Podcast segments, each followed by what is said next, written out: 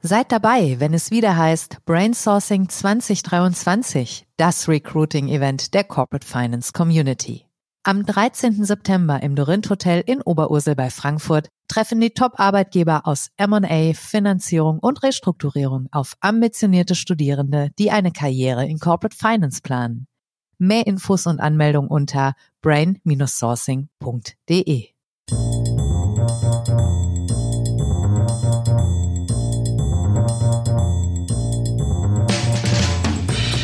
What's up Corporate Finance? Der Podcast für die deutsche Corporate Finance Community mit spannenden Gästen aus der Banking-, Berater- und Finanzinvestor-Szene.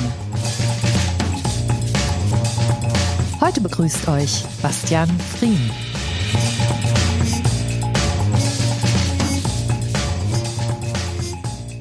Herzlich willkommen, liebe Podcast-Freunde bei What's Up Corporate Finance.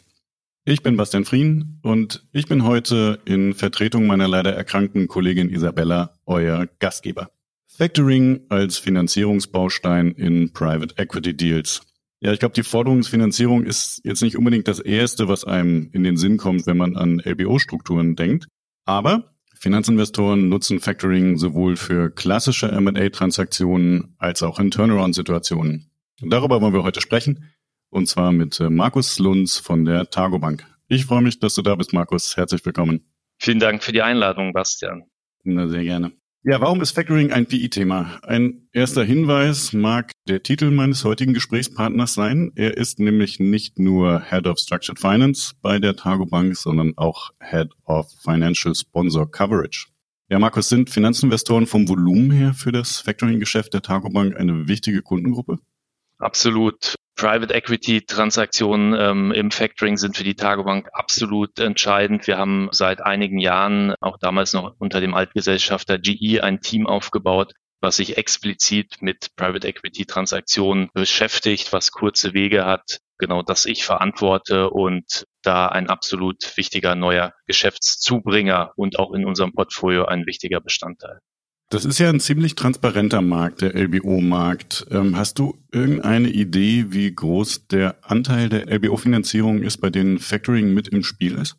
Das kann ich nicht ganz genau sagen. Ich kann sagen, was, was wir sehen. Klar, gerade ist der LBO-Markt eingefroren aus unserer Perspektive, aber das hören wir ja auch von anderen Akquisitionsfinanzierungsinstituten. Was wir sehen, ist, dass in den letzten Jahren in jeder großen Transaktion im LBO Large Cap Bereich, das auf jeden Fall angefragt wurde, wir auch oft Partner waren und ich davon ausgehe, dass wenn das Grundgeschäft, was ja die Voraussetzung ist, ins Factoring passt, dass das bei fast jeder gemacht wird, gegebenenfalls im zweiten Schritt nach dem Closing eine Refinanzierung des RCFs dann mit Factoring durchgeführt wird. Kann man ähm, das tatsächlich nach der Größe verteilen? Also kann man sagen, im äh, LBO Großgeschäft eigentlich immer mit dabei, im Midcap manchmal, im Small Cap eher selten oder passt die Verteilung so nicht? Nee, das würde ich nicht sagen, sondern das, das ist wirklich komplett gemischt. Das liegt einmal am Grundgeschäft des Unternehmens, des zu übernehmenden Targets und dann ist es gerade auch im Midcap-Bereich und dann, wenn es, und das ist ja aktuell auch die Phase, so ein bisschen in den Turnaround-Bereich geht, da ist es sehr, sehr stark vertreten. Ähm, da ist es eigentlich bei fast jeder Transaktion bei den wirklich Large Cap LBO Transaktionen ist es gerade aus diesen bilanztechnischen Gründen immer gern gesehen, aber ähm, vermutlich nicht ganz so häufig dann wie in Small oder Mid Cap Transaktionen. Mal im klassischen Corporate-Geschäft, da kommt ihr ja äh, oft erst dann zum Zuge, wenn es ein bisschen hakelig wird für die anderen Finanzierer. Ist das im Private Equity-Geschäft genauso? Das ist auch so. Das heißt, genau eines, also ein Standbein im Private Equity sind diese Turnaround-Transaktionen mit auch den deutschen bekannten äh, Fonds. Da sind wir bei fast jeder mit dabei und unsere Wettbewerber natürlich auch. Aber das ist nicht ausschließlich so. Kann man das denn im Moment äh, beobachten? Die Turnaround-Finanziere sind ja die eine Gruppe, die anderen sind die, die mal in guten Zeiten eingestiegen sind und wo es dann im äh, Laufe der Zeit hakelig wurde. Beobachtest du das häufiger, dass tatsächlich im Portfolio von Private Equity Häusern Refinanzierungen anstehen, wo ihr jetzt eine Rolle spielt? Ganz genau. Also das ist ein wichtiger Part. Es geht ja jetzt darum, die Portfoliounternehmen sozusagen auf die weiteren sicherlich herausfordernden Zeiten vorzubereiten. Und da macht man natürlich auch einen Check der Finanzierungssituation und versucht, die Finanzierungsbausteine ein bisschen zu diversifizieren und holt gerne nochmal neuen Partner mit an Bord. Wenn man das noch nicht hat, ist Factoring da auf jeden Fall ein Mittel der Wahl, das einzuführen. Und das sehen wir auch in den Portfolios der deutschen, aber auch der ähm, international agierenden ähm, Private Equity Fonds. Wenn du mal in dein eigenes LBO-Portfolio guckst, äh, wie ist da die Verteilung? Sagen wir mal, schön Wetter, Akquisitionsfinanzierung und finanzielle Restrukturierung? Genau, also im Portfolio ist es so, ist vielleicht halb halb. Aktuell, wie gesagt, ähm, da ist es wirklich eine ganz klare Verschiebung. Wir sehen fast keine, beziehungsweise jetzt im letzten halben Jahr keine signifikanten Large Cap LBO Transaktionen. Da geht es, ist der Fokus auf restrukturierungsnahe Transaktionen, wo wir ja auch historisch sehr, sehr stark sind. Private Equity ist ja schon ein äh, besonderes Tier. Wie unterscheiden sich Finanzinvestoren von anderen Kunden? Ja, das ist eine gute und natürlich äh, oft gestellte Frage. Einfach natürlich, wir müssen auf dem Punkt, wir müssen schnell liefern. Dafür ähm, haben wir, genau wie anfangs gesagt, ja dieses eigene Team Structured Finance ähm, damals unter GE noch gegründet und jetzt auch weitergeführt. Es geht darum, schnell in den Transaktionen, auch in den ersten Due Diligence Phasen auf Basis der vorhandenen Informationen Indikationen zu erstellen, auch ein Liquiditätsforecast dann, sobald erste offene Postendateien da sind, zu generieren und das eben so schnell wie es geht, zu liefern und verbindliche Aussagen zu treffen. Transaktionssicherheit geht da vor der letzten Pricing-Verhandlung. Und wenn man lange zusammenarbeitet, ist wirklich dann der Punkt, man sagt auch lieber mal, das können wir nicht oder und aus den und den Gründen funktioniert das aus unserer Sicht nicht. Ähm, eine sehr offene und ja, intensive Diskussionsgrundlage. Das schätzen wir und das schätzen aber auch gerade unsere Geschäftspartner. Macht das aus eurer Sicht einen Unterschied, wenn äh, dein Debt Advisor involviert ist? Das ist ein Unterschied auf jeden Fall in der Art der Kommunikation. Es ist auch immer weiter so. Wir haben vor, sagen wir mal so drei Jahren noch viele Sachen auch direkt, also viele Transaktionen direkt mit den PIs verhandelt. Die Debt Advisor haben sich auch das Thema Factoring jetzt in der Vergangenheit intensiver angeschaut und beraten da PI. Das führt für den Kunden natürlich zu einer anderen Kommunikation. Wir sind mit den bekannten Debt Advisern in sehr engen Austausch und sehen da also für uns keinen großen Unterschied. Das arbeiten wir entweder gern direkt natürlich mit den PIs zusammen, aber auch ansonsten mit den, mit den Debt Advisern. Okay, dann muss ich doch nochmal nachfragen, ja. weil das hält sich ja doch hartnäckig das Gerücht, dass nicht jeder Dead Advisor mit dem Thema Factoring jetzt auf Du und Du steht. Dich verstehe ich so, da hat sich die letzten Jahre schon was geändert. Genau, also das würde ich ganz klar so bestätigen. Wir sprechen jetzt immer von den Dead Advisern, die in einer gewissen Mid-Cap beziehungsweise vielleicht auch in den Large-Cap-Bereich dann weitergehen, die wirklich professionell aufgestellt sind, die Teams haben, die ähm, die Transaktionen eben in der LBO-Finanzierung auch handeln können. Die haben sich das angeschaut, die haben auch Spezialisten und die wissen, dass es halt ein Baustein, das muss man auch immer sagen, in dem Gesamtkonstrukt ist, was halt viele Vorteile hat und was einfach einzuführen ist. Daher können die das mittlerweile sehr, sehr gut umsetzen. Du hast gesagt, es gibt zunehmend den Debt Advisor auf der anderen Seite. Was es ja auch gibt, ein bisschen jüngerer Trend vielleicht, ist, dass sich Finanzinvestoren eigene Finanzierungsexperten leisten. Sind jetzt noch nicht so wahnsinnig viele Häuser, aber äh, sicherlich zunehmend. Äh, ist das für euch positiv? Könnt ihr das Thema Factoring da besser platzieren oder sind das eher Leute, die noch so ihren eingefahrenen Stiefel fahren? Wenn wir mit den Leuten dann mal eine erste Transaktion umgesetzt haben, dann ist es sehr, sehr positiv, ähm, weil eben dieser direkte Kontakt da ist, man auch so ein bisschen der Ansprechpartner ist, wenn es Fragen gibt im Portfolio und sagen, das und das Unternehmen schauen wir uns gerade in der und der Phase an, passt das nicht, dass man im Austausch ist, da ist es extrem positiv. Aber man muss natürlich, wenn da jemand neu einsteigt und dann das Finance-Team verantwortet, überzeugen und dann geht es gut, nur da muss Überzeugungsarbeit geleistet werden und auch Vertrauen aufgebaut werden. Das ist aus meiner Sicht eben eine ganz wichtige Grundlage in der Zusammenarbeit. Wenn wir das jetzt nochmal mit dem klassischen Factoring-Geschäft äh, vergleichen, dann ist das in der Einführung ja durchaus mit Aufwand verbunden, verglichen mit anderen Finanzierungen, hat aber im klassischen Corporate-Segment den großen Vorteil, dass so ein Factoring-Programm im Prinzip ewig laufen kann. Also auch gern mal 10, 15, 20 Jahre, ist ja jetzt keine Seltenheit. Im Private Equity Geschäft ist das ja naturgemäß zeitlich begrenzt. Macht das das Geschäft weniger attraktiv oder heißt das, es muss einfach höher bepreist werden? Also das macht es auf gar keinen Fall weniger attraktiv. Unsere Erfahrung ist, auch wenn wir unser Portfolio anschauen, dass selbst wenn es einen Exit gibt des Investors, in den allermeisten Fällen wir, weil wir eine eingespielte und sehr preislich auch attraktive Finanzierung für das Unternehmen darstellen, weiter mit neuen Gesellschaftern dann weitergehen. Daher ist das eher Klar, der Setup-Aufwand ist immer da, wie du angesprochen hast. Man muss das einmal implementieren. Das ist auch in einer M&A-Transaktion dann ähm, eine herausfordernde Sache, das nochmal als weiteren Workstream zu haben. Wenn das dann funktioniert und man eben mit unseren Portfolio-Mitarbeitern dann da sehr gut zusammenarbeitet, dann bleibt in aller Regel das als ein Baustein ähm, bestehen. Okay, dann wollen wir uns noch mal ein bisschen die Anwendungsfälle angucken. Vielleicht kannst du das mal ein bisschen auseinanderdröseln. In welchen Fällen seid ihr eine gute Ergänzung und in welchen Fällen seid ihr vielleicht aber auch einfach unverzichtbar, damit die Finanzierung zustande kommen kann?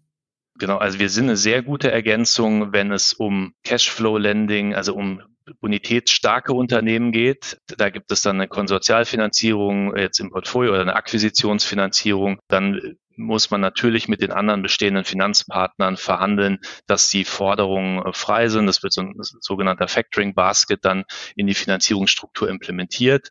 Da sind wir sozusagen ein Baustein in der Gesamttransaktion, wo wir unverzichtbar sind. Das ist gerade in Asset Deals aus der Insolvenz, in schwierigen, jetzt im Automotive-Bereich gerade schauen wir uns sehr viele Unternehmen an, wo es um eine Neuausrichtung des Unternehmens geht, wo der Investor, ob der jetzt strategisch oder ein Finanzinvestor ist, ist jetzt erstmal ähm, genau beide Wege funktionieren, wo er mit Eigenmitteln reingeht und nur eine assetbasierte Finanzierung bleibt. Und da ist Factoring natürlich unverzichtbar. Und da ist es auch so, dass in den allermeisten Fällen wirklich ein Factoring implementiert ist. Wann werdet ihr denn typischerweise ins Spiel gebracht? Seid ihr von Anfang an mit dabei oder ist das eher die Lösung, auf die man kommt, wenn sagen wir mal, der klassische Ansatz vielleicht nicht ganz so reibungslos funktioniert? In den meisten Fällen sind wir wirklich von Anfang an dabei. Das bieten wir auch unseren Kunden an. Wir schauen uns das IM an. Ähm, wir sind wirklich in den Erstphasen der Transaktion, sobald die ersten Informationen reinkommen. Klar, wir unterzeichnen das Transaktions-NDA und gucken uns auf erster High-Level-Informationsbasis dann das Unternehmen an und gehen weiter in den Prozess, sagen entweder können weitergehen und haben die und die Finanzierungsquoten. Das ist ja wichtig zu schauen, wie viel Liquidität kommt denn aus den bestehenden Forderungen. Daher, wir sind wirklich von Anfang an in den allermeisten Fällen dabei. Wer bringt euch denn da typischerweise ins Spiel? Ist das der Finanzinvestor selber oder ist es der Debt Advisor oder vielleicht auch mal eine der finanzierenden Banken? Sowohl als auch, also de, deine letzte äh, Part mit den finanzierenden Banken, das eher selten, aber Debt Advisor natürlich insbesondere dann die vorher auch angesprochenen direkten Finanzverantwortlichen der PI-Fonds äh, sprechen uns an. Gibt es natürlich dann auf dem Markt immer gewisse mehrere Bieter, die dann da reingehen. Da sind wir auch dann so professionell aufgestellt, dass wir da klar Deal-Teams haben mit Chinese Walls, dass es da gar keinen Konflikt auch zwischen den verschiedenen Parteien gibt. Daher so ist der, ist der Ablauf.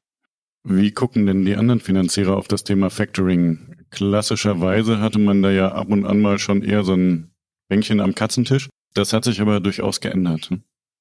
Absolut. Das ist ähm, auch da wieder situationsabhängig. In großen Konsortialfinanzierungen ist man natürlich als weiterer Partner, der jetzt vielleicht nicht im Konsortium ist, wie wir das oft sind, da nicht immer ganz so gern gesehen. In guten Situationen, in Situationen, wo die Banken eher so ein bisschen ihr Risiko reduzieren wollen und das Fahrwasser ein bisschen unruhiger wird, nehmen die uns auch dann gerne dazu und sagen, naja, wir wollen, geben gern auch einen Teil des Risikos an einen Partner ab. Das heißt, das ist sehr, sehr situationsabhängig. Wenn wir uns nochmal die guten Fälle angucken, seid ihr da auch mal diejenigen, die es vielleicht ermöglichen, dass eine Finanzierungsstruktur nochmal ein bisschen aggressiver wird, als dass die Banken vielleicht mitgehen würden? Das kann sein, aber ähm, das ist jetzt nicht in, in der Regel der Fall. Das war in der Vergangenheit, wo auch wir über Covenant Light beziehungsweise über fast gar keine Covenants aus unserer Sicht gesprochen haben.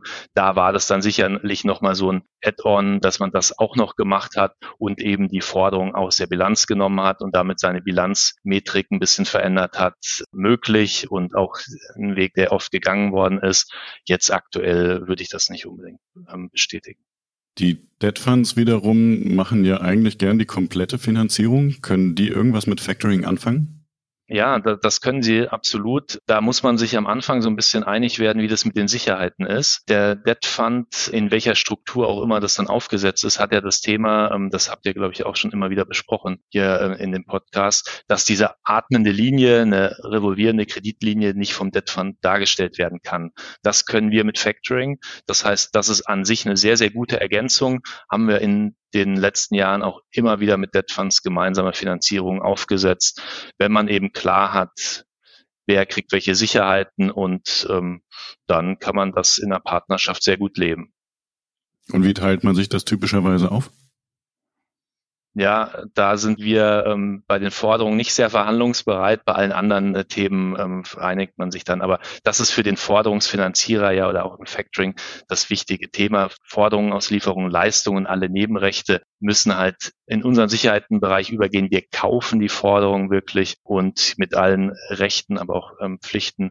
Daher ist dieses Thema Sicherheiten rund um die Forderung für uns essentiell und darauf können wir auch nicht verzichten. Ich muss es mal wieder, weil der Markt sich ja ähm, doch recht dynamisch entwickelt, fragen. Ihr könnt ja ohne Kreditversicherung nicht wirklich arbeiten, weil ihr euch selber mit den Forderungen am Ende immer absichert. Wie ist da aktuell der Stand? Ähm, sind die Kreditversicherer noch so absicherungswillig wie vor sechs Monaten oder siehst du da einen Trend, der dem Allgemeinen folgt? Bisher ist das erstaunlich stabil, wenn wir unser Portfolio anschauen, aber das ist sicherlich ein Punkt, den man immer im, im Fokus behalten muss. Wie sind die Kreditversicherungslimite? Was wir ja als ähm, eine Vollbank dann auch unseren Kunden anbieten können, ist, dass wir noch Sonderfinanzierungsstrukturen einführen. Das hatten wir in der Finanzkrise damals auch gemacht, dass wir, sollte es denn da mal wirklich unerwartete Limitstreichungen geben, dann auch mit anderen Finanzierungsinstrumenten noch einsteigen, die wir jetzt aber sonst am Markt nicht vertreiben. Wenn Finanzinvestoren nicht mit euch zusammenarbeiten, obwohl sich vielleicht das Grundgeschäft dafür eignet, woran liegt das typischerweise? Das, das ist ein gutes Thema. Vielleicht, dass man sich einfach noch nicht ein Projekt umgesetzt hat und die ganzen Vorteile erkannt hat oder dass man aus, und das haben wir in der Vergangenheit, wobei der Markt hat sich da wirklich weiterentwickelt, auch immer wieder gesehen, dass gewisse Akteure gesagt haben, wir machen das aus Prinzip nicht. Aber das ist aus meiner Sicht, klar, jetzt bin ich da auch ein bisschen voreingenommen, aber ist das einfach nicht mehr die Marktlage. Das ist in fast jedem Unternehmen implementiert, da wir im stillen Factoring in den allermeisten Fällen arbeiten, also in einem Verfahren, wo die Kunden des PIs nicht wissen, dass Factoring implementiert ist, können wir natürlich auch nicht das so intensiv vermarkten, wie das jetzt andere Finanzierer machen und würde der PI auch selbst da nicht so über den Markt gehen und sagen, das machen wir. Daher ist es wirklich ein Thema, es ist selten und wenn, ähm, sollte man sich vielleicht nochmal mit jemandem, äh, mit einem Berater oder auch mit verschiedenen Factoring-Häusern unterhalten und sich wirklich das nochmal durchdenken, weil das gibt aus unserer Sicht nur sehr, sehr viele Vorteile. Ja, jetzt will ich dir keine Marketing-Steilvorlage liefern, aber vielleicht kannst du gerade die Punkte, die du bei den Finanzinvestoren typischerweise vorträgst, nochmal kurz zusammenfassen. Genau, sehr gern. Also das sind die klassischen Factoring-Vorteile, die wir ja eigentlich, die, die am Markt bekannt sind, klar Liquiditätseffekt, ein massiver Liquiditätseffekt aus den Forderungen, der Off-Balance-Effekt, das heißt, die Forderungen gehen aus der Bilanz des, des Portfoliounternehmens, das ist gar nicht zu unterschätzen.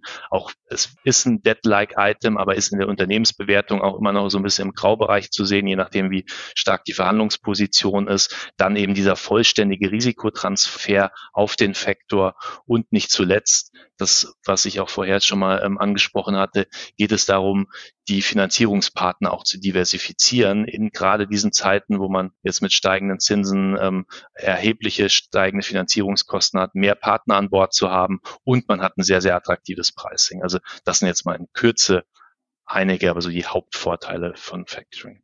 Hm. Da sind vermutlich ein paar Punkte dabei, die äh, für Finanzinvestoren gut klingen. Äh, am Ende die Arbeit fällt aber ja beim Portfoliounternehmen an. Also wen müsst ihr de facto wirklich überzeugen? Private Equity oder nicht den äh, kaufmännischen Geschäftsführer seines äh, Portfoliounternehmens? Genau, wir müssen beide überzeugen. Das heißt, es ist eine doppelte Überzeugungsarbeit. Natürlich einmal den äh, zukünftigen oder den Gesellschafter des Unternehmens, je nachdem in welcher Phase man ist, dass der das an sein Unternehmen heranträgt und dann die operativ Verantwortlichen im Unternehmen, weil die handeln das tägliche Geschäft, die sind damit dann in einem geringen Maß, aber natürlich auch mit der Übertragung äh, der Forderungen beschäftigt. Und diese Punkte, klar, die müssen wir auch dann nochmal vor Ort pitchen bei den Finanzverantwortlichen. Ist das denn ein Geschäft, das aus deiner Sicht und aus Sicht der Finanzinvestoren, die ja selber dieses Thema Digitalisierung bei ihren Portfoliounternehmen immer weiter vorantreiben müssen, schon effizient genug organisiert oder hat die Factoring-Branche da nicht noch ein bisschen Nachholbedarf? Das ist ähm, eine sehr, sehr, sehr gute Frage. Also wir sind weit und wir haben ja auch eine voll digitalisierte Plattform, aber wenn man das kritisch anschaut, und da sind wir ja auch alle sehr selbstkritisch, ist natürlich da noch ein, ein Weg zu gehen, dass es weiter automatisiert wird und ein voll digitaler Prozess ist, der in ein ERP-System bestenfalls, aber jetzt ist es ja so eine Wunschvorstellung, ähm, da schon direkt mit integriert ist. Wir sind mit unserer Plattform da am Markt sicherlich eine der führenden Anbieter. Wir haben eine eigenentwickelte Plattform, anders als Wettbewerber, ähm, und übertragen da automatisiert Daten an das Unternehmen, haben auch die Möglichkeit, vom Unternehmen Daten in unser System zu übertragen. Das heißt, es ist ein Austausch möglich in beide Richtungen, aber daher ein revolvierender Forderungsankauf kann immer besser gestaltet werden. Das wäre dann vielleicht was, was äh, den Markt strukturell noch ein bisschen wachsen lässt. Wie sieht's denn konjunkturell aus? Wie würdest du die aktuelle Marktphase auch mit Blick in die Zukunft einschätzen? Die nächsten zwölf Monate, äh, sind das goldene Zeiten für Factoring oder gibt es Gründe, die auch dafür Zurückhaltung sprechen? Ja, goldene Zeiten würde ich nicht sagen. Jetzt nach dem Tal der Tränen geht es ein bisschen besser. Das merken wir wirklich. Also die Nachfrage steigt. Das sind aus diesen Punkten, die wir ja auch diskutiert hatten. Gerade Unsicherheit ist diese da ist das Produkt prädestiniert, es ist einfach, es ist einfach umsetzbar. Das heißt, in den nächsten zwölf Monaten sehe ich auf jeden Fall weiter steigende Nachfrage, aber jetzt nicht irgendwie die riesengoldenen Zeiten, weil das Thema, was du vorher angesprochen hast, Kreditversicherungslimite und das Unternehmen muss ja funktionieren. Wenn die jetzt äh, kurz vor einem Insolvenzszenario sind, wird es dann irgendwann auch schwierig mit Factoring, aber daher positiv, aber verhalten positiv. Und äh, was die beiden Marktsegmente anbelangt, wir sehen ja schon, dass der M&A-Markt doch zunehmend verhaltener wird, auch im kleinen und mittleren Segment, während die Zahl der Restrukturierungen zunimmt. Wird das zu einer Verschiebung in eurem Portfolio führen? Absolut, das äh, sehen wir schon jetzt. Das ist genau der Punkt. Wir werden immer mehr ähm, angefragt zu Restrukturierungsfällen, aber eben auch zu Übernahmen aus Neuausrichtungsprozessen. Das ist unser Fokus und vermutlich auch in den nächsten zwölf Monaten verstärkt der Bereich. Gerade im Automotive gibt es viele Opportunitäten natürlich für Finanzinvestoren, wenn man da einen gewissen Risikoappetit hat. Und da sind wir dann mit an Bord und können eben aus unserer Historie dann auch nachhaltig dann eine Finanzierungsstruktur Infrastruktur anbieten. Wer das mit Markus Lunz persönlich besprechen will, der hat da äh, ganz bald die Gelegenheit dazu. Denn äh, auf unserer Deal Sourcing äh, macht die Tagobank zu einem ganz ähnlichen Thema in etwas größerer Runde zusammen mit Markus Lunz äh, einen Workshop. Ich glaube, da können wir beide sagen, da freuen wir uns drauf, oder? Absolut, da freue ich mich darauf, mit euch gemeinsam unsere Kunden und auch neue natürlich neue Gesprächspartner kennenzulernen. Ja, das wird sicherlich wieder sehr spannend. Für heute sage ich dir, Markus, vielen Dank für deine Einschätzungen. Allen Hörern sage ich vielen Dank für euer Interesse. Wir hören uns bald wieder und sehen uns am 12. Darauf äh, freuen wir uns. Bis bald. Euer Bastian. Musik? What's the Angle? Und What a Wonderful Day von Shane Ivers. www.silvermansound.com